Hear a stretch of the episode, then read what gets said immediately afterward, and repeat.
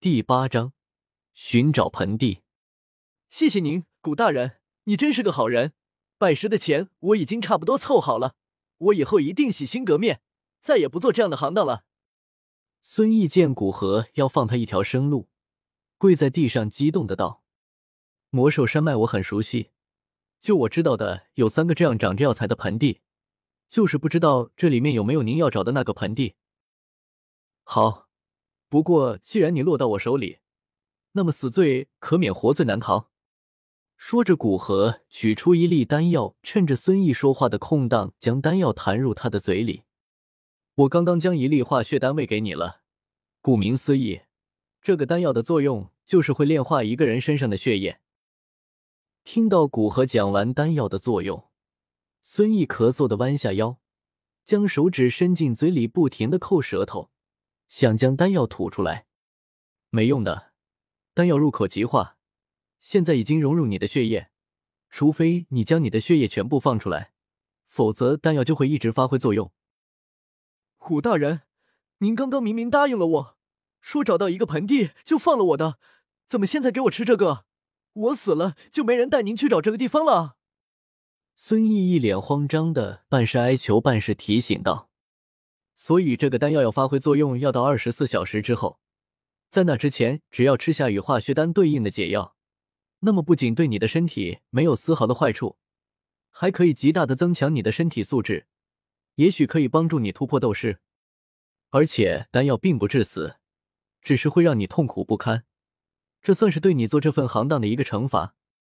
古河解释着丹药的特性之后，又催促道：“赶紧走吧。”相信你也想快点找到那个盆地，不然化学的痛苦可是会让你印象深刻。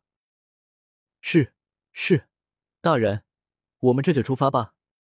听到丹药的效果和解开之后的功效，尽管孙毅知道古河这样做是为了让他更快的找到盆地，而不想一些别的东西，但孙毅心中还是有些复杂难明。这次孙毅前面带路，用心的清理着路上的动物。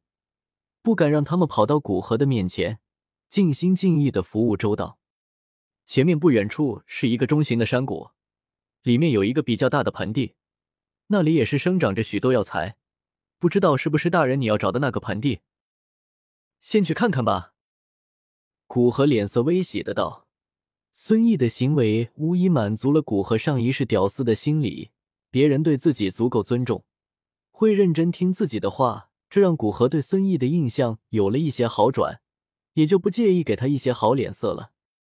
到了山谷，古河进去看了一下，发现的确有着一些药材，不过都是比较常见的。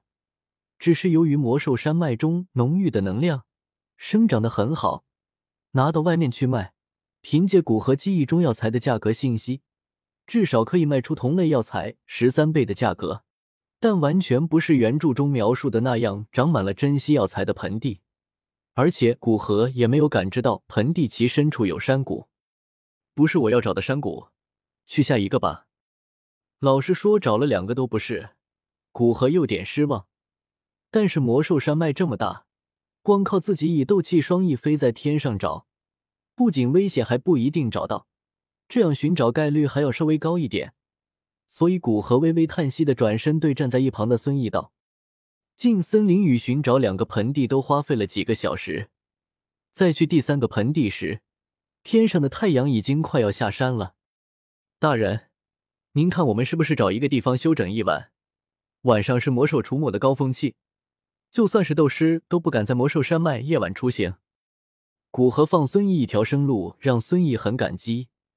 尽管古河还为了化血丹这样的丹药给他吃，但孙毅还是尽心建议道：“嗯，那我们今天晚上就在树上将就一晚上吧。哪怕是古河并不怕夜晚的魔兽山脉，但也要考虑到孙毅的武力。区区一个九星斗者，在魔兽山脉夜间行走简直是找死。古河完全不必要为了一晚上的时间去特意在夜间开路。”说着，古河直接跳上了树。然后找了一个相对平整点的树杈，看古河暂时没有自己交流的想法，孙毅有点讪讪的，而且走了一天的路之后，有被古河催促着找符合特征的盆地，中间除了一粒丹药滴水点米未进，现在一停下来，肚子就饿得受不了。于是孙毅仰着头对古河道：“大人，我去给您找一点吃的。”“去吧，多抓点。走了一天，我觉得我的胃口不错。”古河摆摆手提醒道：“嗯，魔兽山脉别的不多，但是各种肉类肯定是管够的。”孙毅很快就抓了一些小型的动物过来，在熟练的处理了一下动物的皮毛、内脏后，孙毅将肉串在木棍上，直接将架在火上烤。不一会儿，肉就发出呲呲的响声，同时一股带着动物本身气味的奇异香气就飘散在空气中。孙毅熟练的翻动着木棍，看了古河一眼，发现古河已经在一个比较平整的树杈上闭目养神。准备肉烤好了再叫他。由于动物的体型较小，肉并不厚，烤的速度很快，不过十几分钟，孙毅就叫道：“大人，肉已经烤好了，您下来吃点吧。”古河对着空气中的香味使劲的嗅一下，闻香气很符合我的口味，那我就试一试你的手艺吧。说着翻身跳下了树。古河从孙毅手上接过烤肉。拿到鼻子底下闻了一下，赞叹道：“没有调料能烤出这样的肉，我觉得你完全可以去开一家烤肉店，肉类就收购佣兵从魔兽山脉带回来的肉，相信一定会生意兴隆。”大人说笑了，我这么一点手艺，如何去开烤肉店？您觉得香，是因为您第一次吃这里的肉，比较新奇，可能也是第一次吃没有调料的烤肉。但是对于我们这样常年在魔兽山脉生存的人来说，这样的肉早就已经吃腻了，没有谁会希望回到镇子上还吃这样的食物。孙毅苦笑的摇摇头，表示古河的想法有很大的问题。这样啊，倒是我有些欠考虑。古河见自己临时提的建议被枪毙，也没有在意，直接拿起烤肉吃了起来。